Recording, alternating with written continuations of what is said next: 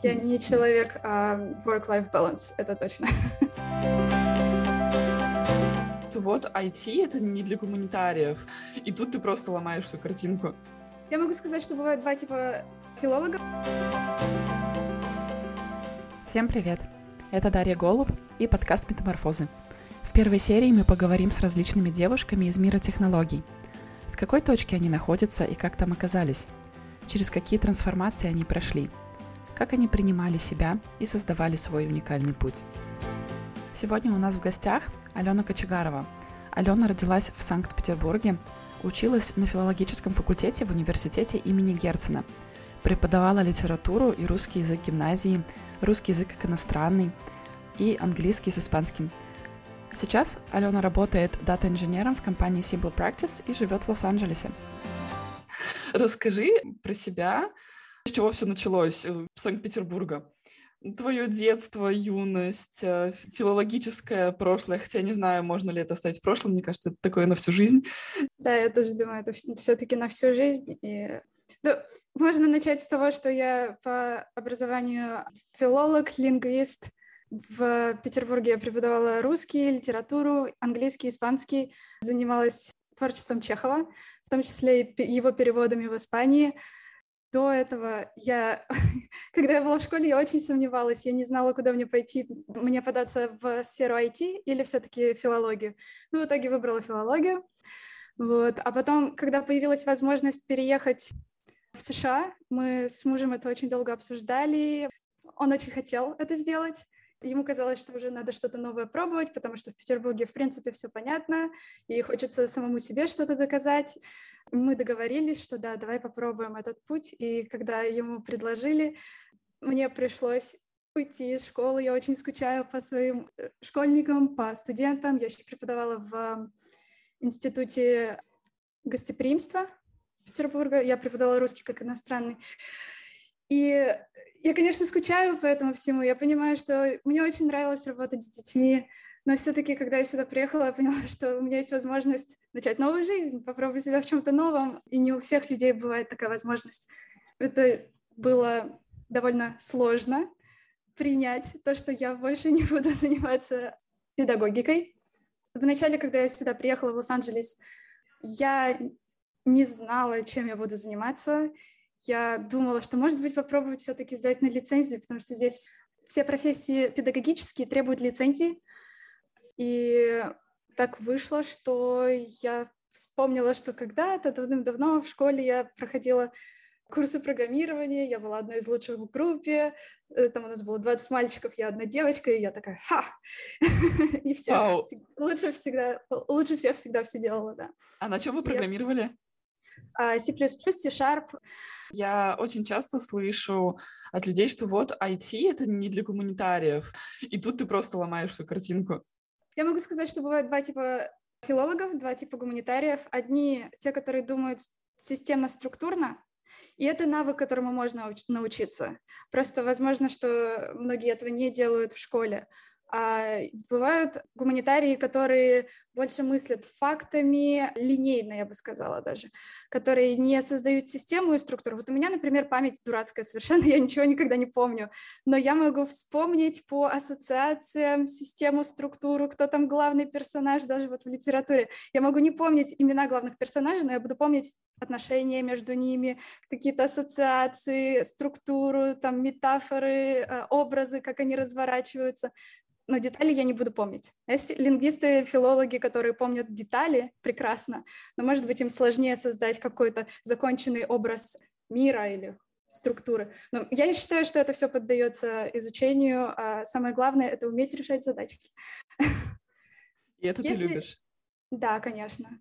Я помню, что у меня в школе сам очень-очень любила кенгуру, потому что там не нужны знания по математике как таковые, но там нужна именно какая-то мышление, умение, умение решать проблемы, смотреть на задачу с более креативной какой-то стороны. А я еще участвовала в куче олимпиад по программированию, по английскому, по русскому, по лингвистике. И вот по лингвистике там задача в том, что тебе дается предло... э, несколько предложений на языке э, индейцев, допустим, американских, а, там, допустим, наваха. И ты должен понять правила, тебе не даются никаких правил. Ты должен сам их вывести, исходя из этих предложений. То есть у тебя есть предложение, у тебя есть перевод на русский. И ты должен понять, какие есть правила. И задача такая первая — перевести с языка Наваха другие предложения на русский. И еще задача а, перевести с русского на язык Наваха. Тебе не нужно знать язык Наваха для того, чтобы решить эту задачу правильно. Mm-hmm. И ты просто пытаешься вывести какие-то связи, структуры, грамматические правила, фонетические правила иногда. Это очень-очень интересно, и мне кажется, что это очень развивает мышление. Так же, как задачки по математике, конкурсные, как олимпиады. Самое главное, мне кажется, это умение решать проблемы. Но это очень, в принципе, совпадает с тем, что происходит в мире программирования. Да, я точно считаю, что лингвистика помогает мне а, решать проблемы, связанные да, с... а можешь раз- поподробнее рассказать, помимо вот а, структурного подхода, что еще а, помогает тебе? Знание того, что всегда бывают исключения, и исключения бывают на всех языках программирования. То есть ты можешь думать, что, допустим, знак равно будет тебе возвращать точно то, что ты хочешь, но нужно еще помнить, что, допустим, бывает знак два знака равно или три знака равно, и они тоже могут тебе что-то другое вернуть. Бывают null и none и not object, такие вещи, которые просто нужно помнить, что у тебя всегда есть возможность, что будут какие-то исключения из правил. И не нужно доверять своей логике, не видя результатов, что ты, mm-hmm. что, что ты точно получишь вот такой результат. Тебе нужно 10 раз протестировать что-то для того, чтобы понять, что результат будет точно таким, как ты хочешь. Итак, ты переехала и поняла, что это хорошее время для того, чтобы начать новую жизнь. Какие были твои первые шаги? Как ты пришла к этому выбору?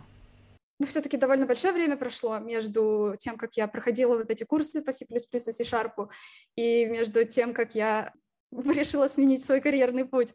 Ну, практически сколько? 10 лет прошло, получается? 9? 8?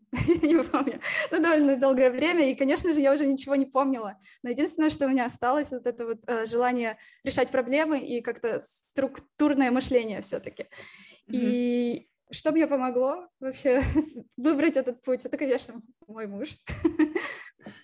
Было сложно принять, что я больше не учитель несмотря на то, что я уже уехала. Я, наверное, месяца два или три все еще не верила, что я больше не буду этого делать.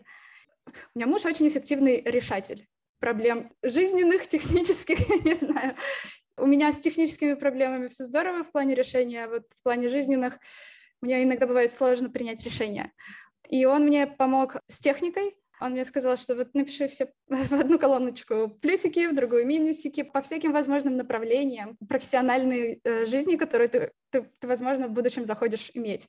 То есть, допустим, я думала, может быть, мне все-таки попробовать сдать, стать здесь учителем русского или литературы для э, людей, которые сюда приехали, э, для, для русских, которые хотят, чтобы их дети не забывали русский язык.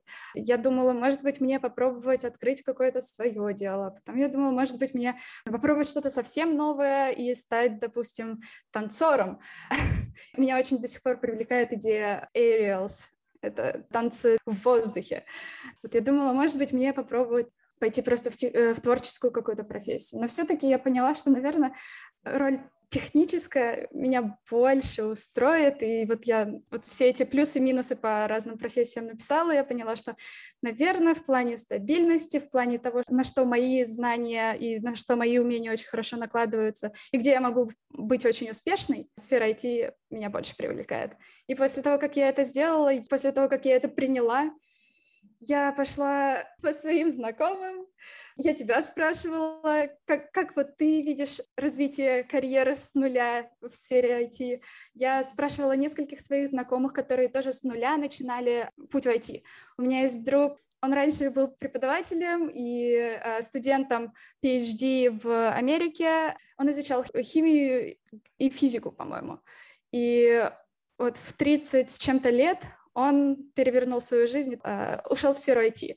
Mm-hmm. И он мне тоже очень много интересных штук рассказал и посоветовал курсы, и потом у меня есть еще несколько человек, с которыми я... Ну, у меня достаточно много программистов было в Петербурге в круге общения, и я вот со всех собрала крупицы знаний и составила себе план, который я не выполнила.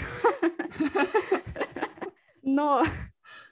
А можешь рассказать, что было в этом плане, ну, так в общих чертах? Какие основные советы тебе да. давали люди? Ты мне, по-моему, или твой муж, э, вы мне посоветовали выучить питон.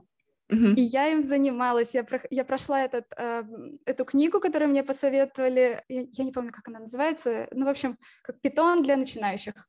Это была потрясающая книга, я считаю, что это очень beginner-friendly, я бы сказала, потому что, правда, любой человек, который не обладал знаниями в питона, очень легко может э, ими завладеть.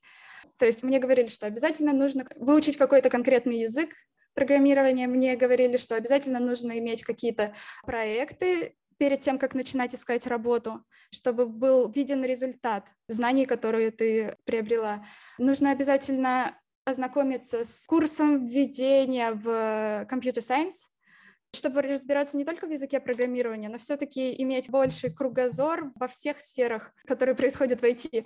То есть, чтобы быть программистом питона, тебе не нужно знать просто питон, но тебе нужно знать еще, как работает там, допустим, логика единичек и нулей, как там а, работает шифрование, как работает машинное обучение, вот хотя бы в общих деталях, просто для развития кругозора.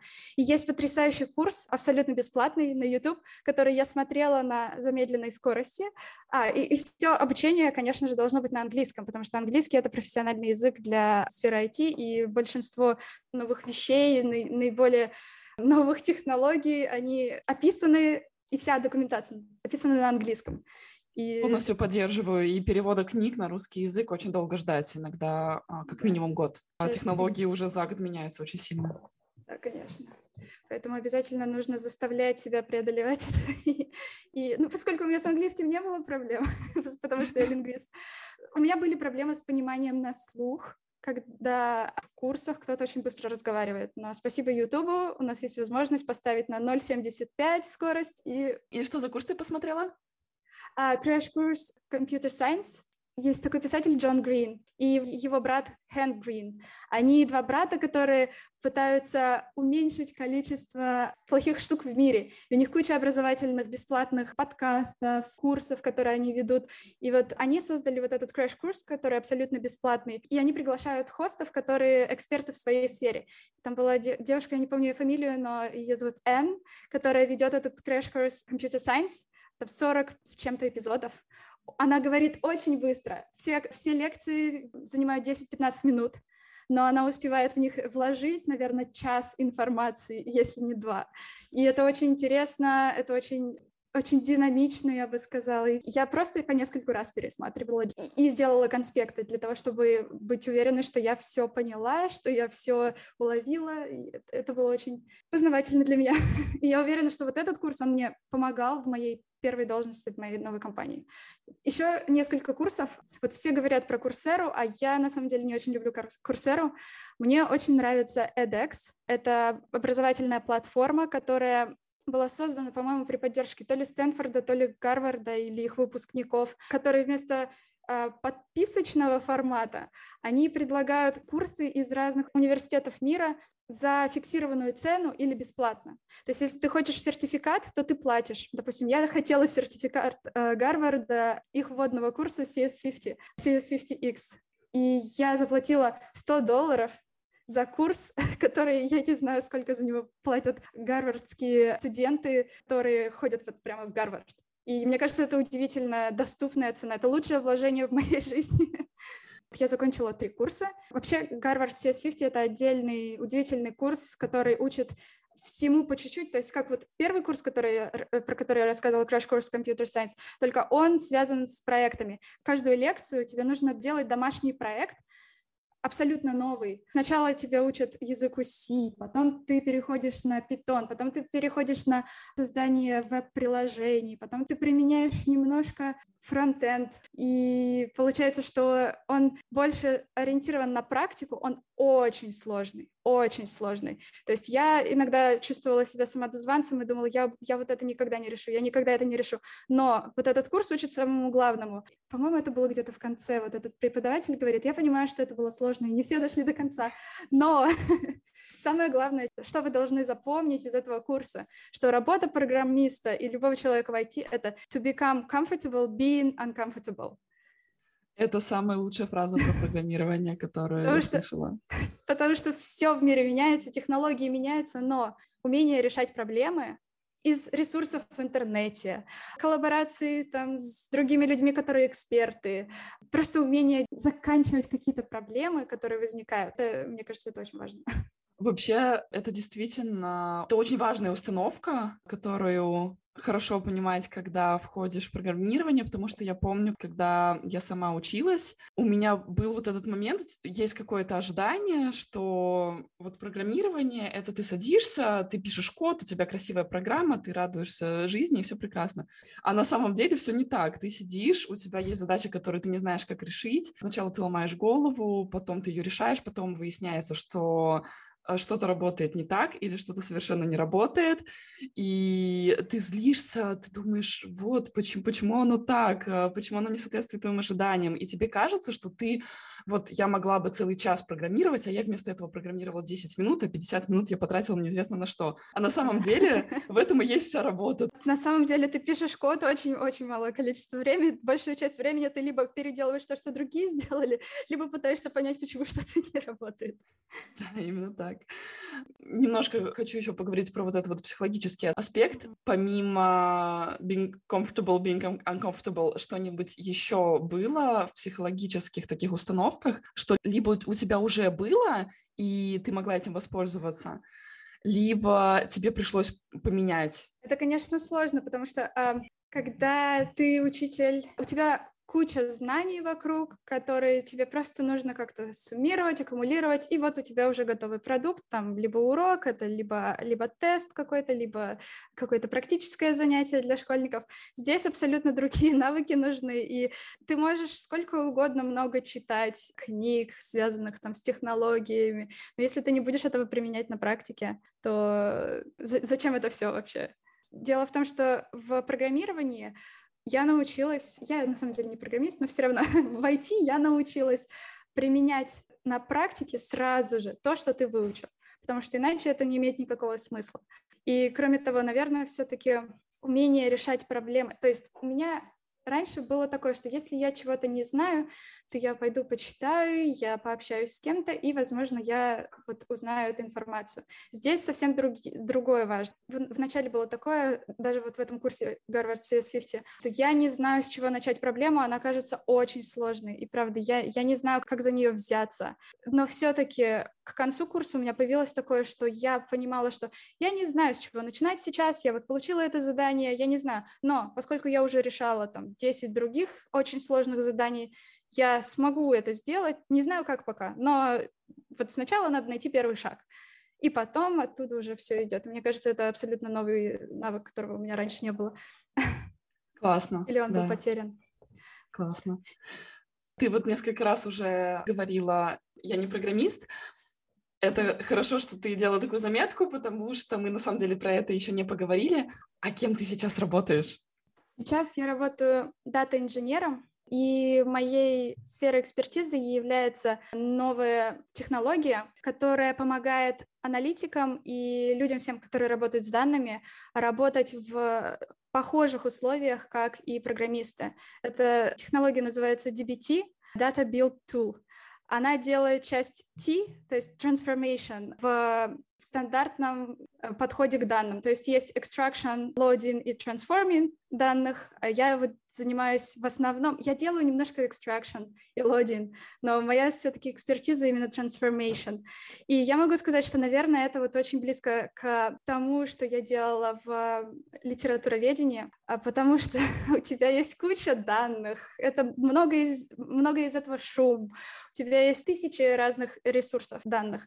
Тебе нужно каким-то образом рассказать историю из этого, тебе нужно выделить главное, тебе нужно создать структуру, понять, что является самым главным, а что из этого описывает как бы это главное. И, и тебе нужно сделать так, чтобы это приносила результаты и влияла на принятие решений компании. То есть это не совсем аналитик, потому что я не ну, не, не только анализирую, но я еще и подготавливаю данные для того, чтобы другие люди могли вот этим чистым датасетом пользоваться.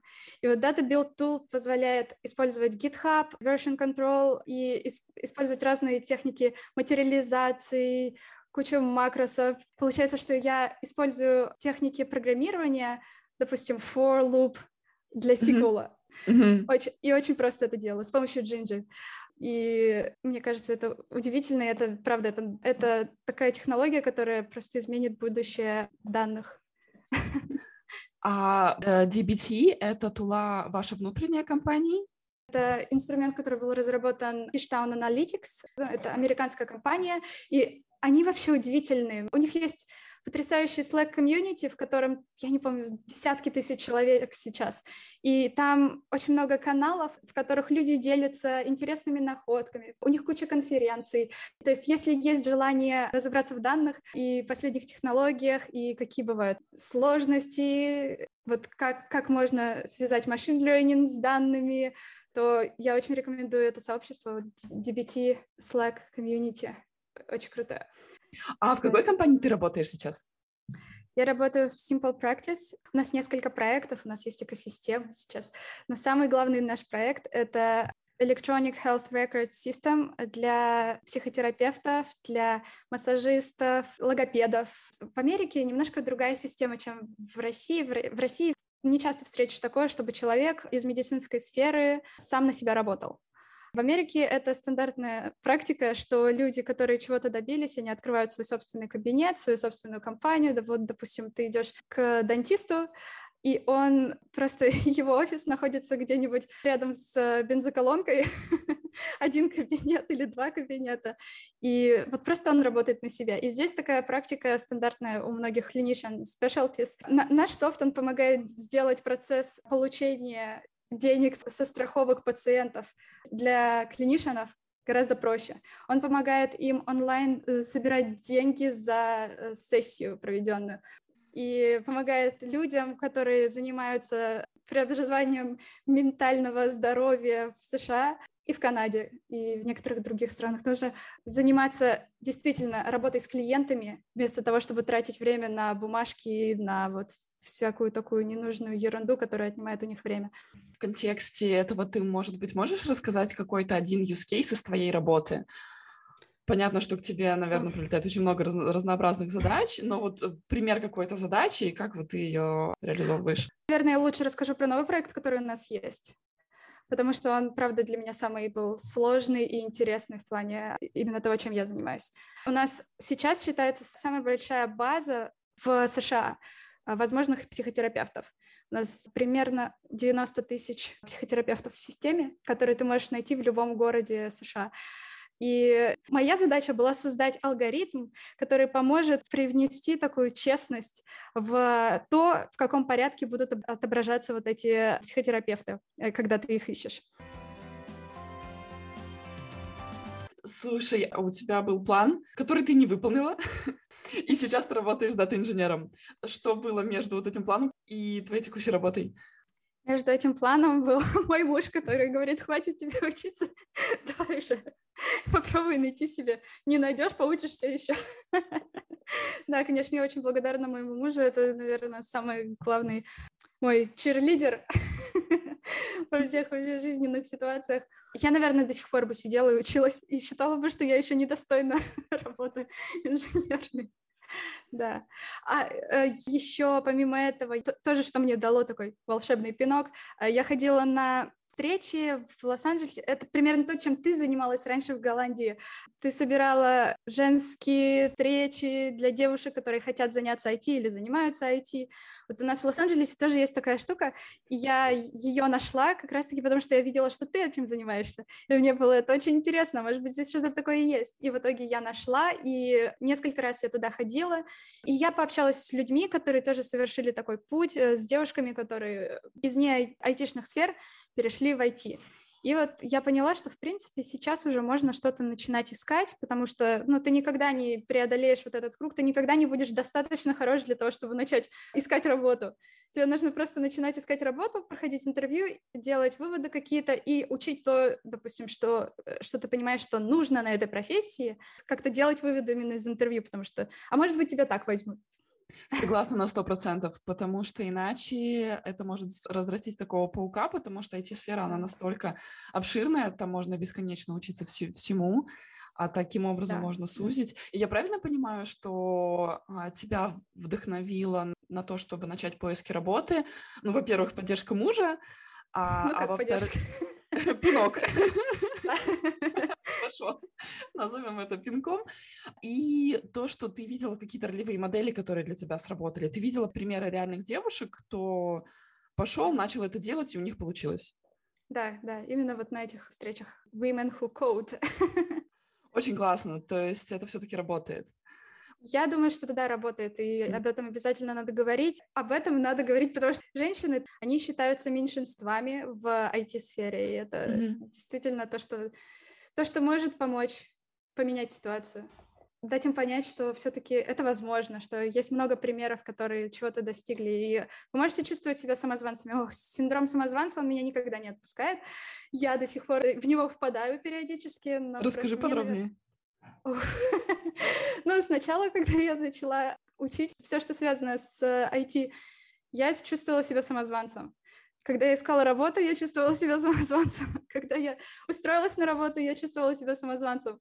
И сейчас я все еще чувствую себя самозванцем, потому что у меня постоянно, я понимаю, что у меня не хватает таких-то скиллов. Постоянно я понимаю, что кто-то другой мог бы сделать, возможно, это лучше и быстрее, чем я. Но это дает возможность преодолевать себя и, допустим, закрывать пробелы в знаниях и учиться делать что-то быстрее. То есть для меня это такой мотиватор.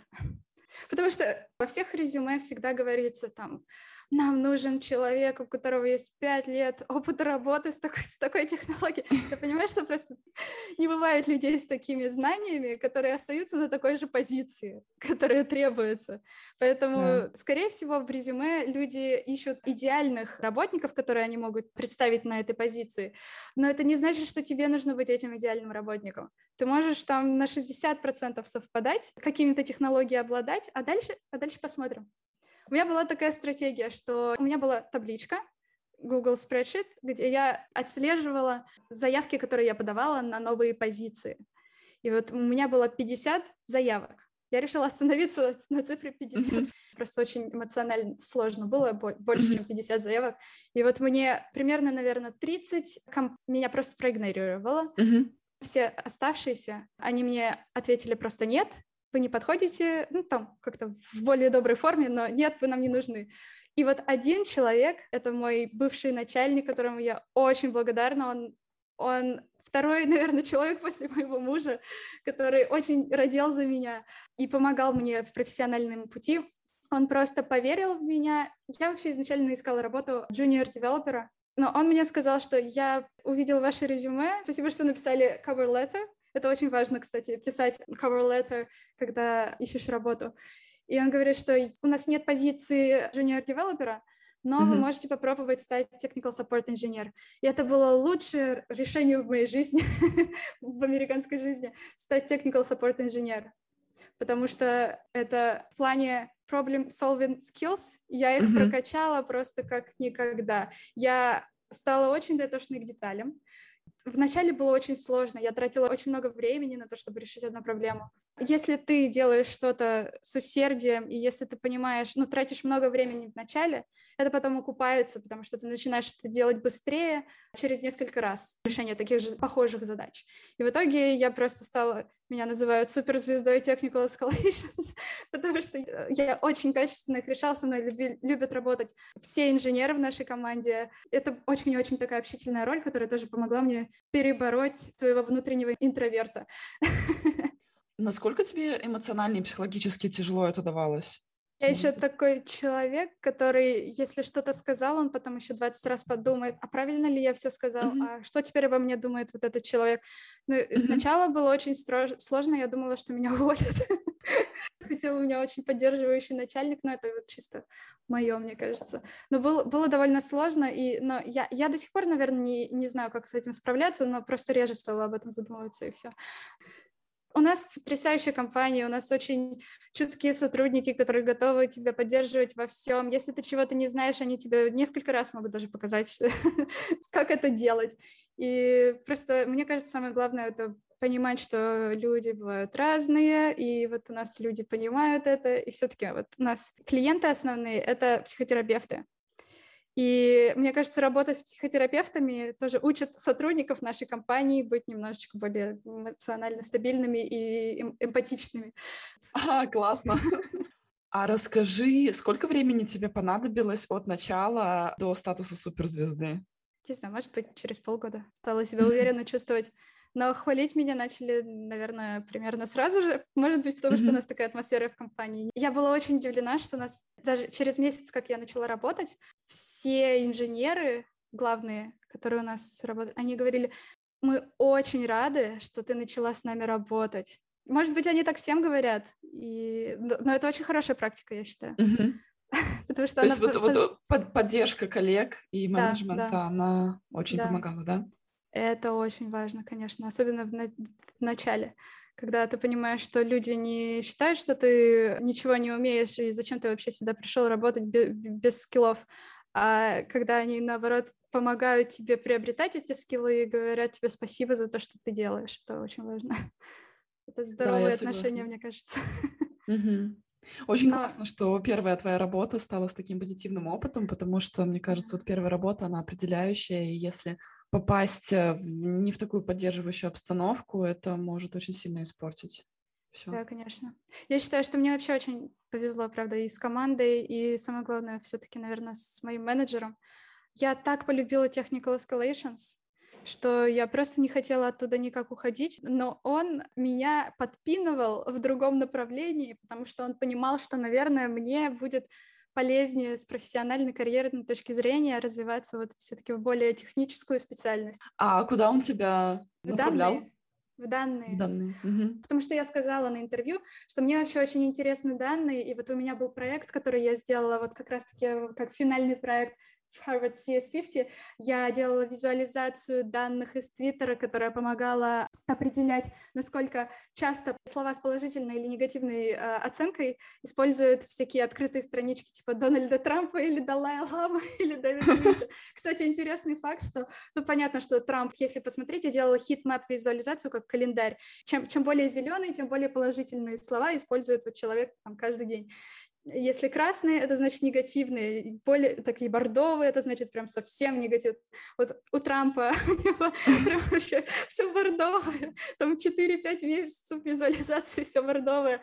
Далай-лама у него бывают зеленые, но бывает иногда такие зелено-желтые, что значит не очень позитивный такой день, видимо. Ну, он постоянно говорит про compassion и про то, что там вот suffering, он иногда использует suffering, про то, что надо это прекращать. Но все равно это слово с негативной коннотацией. А вот есть Дэвид Линч. Так вот, Дэвид Линч, он пишет примерно столько же, сколько Далай-Лама, и у него календарь более позитивный, чем у Далай-Ламы. Это для Вау, меня было я не ожидала. Да, да. И, в общем, я сделала этот проект с визуализацией, и мой менеджер почему-то он меня начал сразу же отправлять разговаривать с людьми, брать мини-проекты, связанные вот с данными. Вот у меня есть еще одна потрясающий человек, который тоже мой черлидер, и мы с ней до сих пор очень хорошо общаемся и работаем вместе. Дэрон, она была senior data analyst, вот она тоже меня очень поддерживала во всем этом. И вот сооснователь компании, я с ним тоже очень близко работаю в плане данных. И я просто сработалась с этими людьми, и меня мой менеджер говорит, ну вот подумай, пожалуйста, но тебе, наверное, вот тебя хотят в другую команду. Тебя хотят, да, я так не хотела уходить, так не хотела уходить. Я вообще человек, который очень лояльный, и почему я не меняю свою жизнь? Зачем я ее должна менять, если мне все нравится? Правильно? Зачем мне mm-hmm. уходить из учительства, если мне нравится? Зачем мне э, уходить из technical escalations? Может быть, ты, абсолютно ты не, не амбициозный. Тревожностью и fear, fear of missing out. Ты наслаждаешься тем, Нет, что да, у тебя да, есть. Конечно. Я просто обожаю работать. Для меня мне не нужен отдых, потому что мне нравится моя работа. Я готова ее делать на выходных и по вечерам. Может быть, это не самые здоровые отношения, но я очень страстная в этом плане. Очень интересно, что ты это сказала, потому что я пересматривала твой твиттер. Кстати, у Алены есть очень интересный твиттер. Мне он безумно нравится, потому что оттуда я нахожу вдохновление для книг и фильмов потому что у тебя безупречный вкус, э, по моему мнению, на литературу и кинематограф. Рок, нижнее подчеркивание, чок. И там ты пишешь, Денис эффективно работает, быстро думает, а, Денис это твой муж, хорошо находит общий язык с людьми, играет на гитаре, играет в шахматы и в теннис, ездит на рыбалку и в путешествия. Я быстро думаю и учусь, понимаю сложные системы и могу работать по 14 часов в сутки без отпуска и личной жизни. Это да. Тут не соврала. Work-life balance — это немножко не про USA, и это больше было то, что творилось вокруг тебя, что все работают больше, так сказать, положенного, или это было больше про тебя? Наверное, все-таки это больше про меня. Мне кажется, все-таки в Штатах очень многие люди работают просто 8 часов и идут домой, и это не страшно, это неплохо. Mm-hmm. Если они качественно выполняют свою работу, то почему нет? Technical Support Engineer, когда я работала, у нас периодически случались проблемы, баги, и получалось, что иногда они случаются там в 10 вечера, иногда они случаются в субботу или воскресенье, и я понимаю, что ну, я, в принципе, могу помочь. Это не моя задача решать такие проблемы на выходных или там вечером. Но иногда я это делала, потому что я понимала, что, возможно, это поможет инженерам сократить время на то, чтобы устранить эту проблему. И я просто это делала, и мне нравится. Я не знаю, я, я чувствую себя очень уверенно, когда что-то идет не так, когда, когда что-то ломается, я просто... Это мое время. Я правда, я работаю довольно много, потому что я считаю, что, во-первых, я пока что еще молода, у меня нет такого, что, ох, я сильно устал. После школы я вообще не устаю, мне кажется, я просто, у меня как будто нескачаемый запас энергии. Я никогда не уставала от работы здесь, даже после 14 часов так, как я уставала в школе. Mm-hmm. При том, что я любила и школу, и сейчас свою mm-hmm. работу. И просто мне нравится, я не могу остановиться. Зачем? И я на эту тему разговаривала с психотерапевтом со своим. Я говорю, что вот, мне кажется, что я слишком много работаю. Он говорит, «А правда ли ты считаешь, что это проблема? Я такая, ну, я не знаю, ну вот мне это говорит, можно сказать, там, мои родственники, мой муж говорят, что это, возможно, не очень нормально. Она все-таки сказала так, поскольку для меня это не проблема, значит, это, скорее всего, проблема для других людей, что я так много mm-hmm. работаю. И, может быть, имеет смысл с ними договориться о каких-то правилах. Там, допустим, два раза или три раза в неделю мы проводим время вместе, запланировано заранее, а все остальное время я могу работать, если мне это приносит такое удовольствие. У меня периодически бывают такие моменты, когда я понимаю, что я не в ресурсе, и тогда я просто работаю меньше. Ну, в такие моменты я, конечно, не работаю по 14 часов. Я иногда, наоборот, даже пораньше ухожу с работы. Вау. Вот. Но такие периоды у меня длятся недолго, и в такие моменты я понимаю, что, наверное, надо все-таки позаботиться о себе как-то по-другому. И чаще всего это связано не с тем, что у меня так много работы, я не хочу работать. Нет, у меня не с этим связано. У меня скорее все-таки больше про отношения в команде или там на работе. Вот по этому поводу я иногда переживаю, и это заводит меня в нересурсное состояние. Ну и тогда я пытаюсь решать эти проблемы. А можешь и... рассказать подробнее здесь? Ой, я человек, который привык работать с пластичными мозгами, скажем так. Дети, они двоечники, троечники, они могут стать хорошистами. Они могут чему-то научиться, они могут перестать вести себя так, как они вели себя раньше.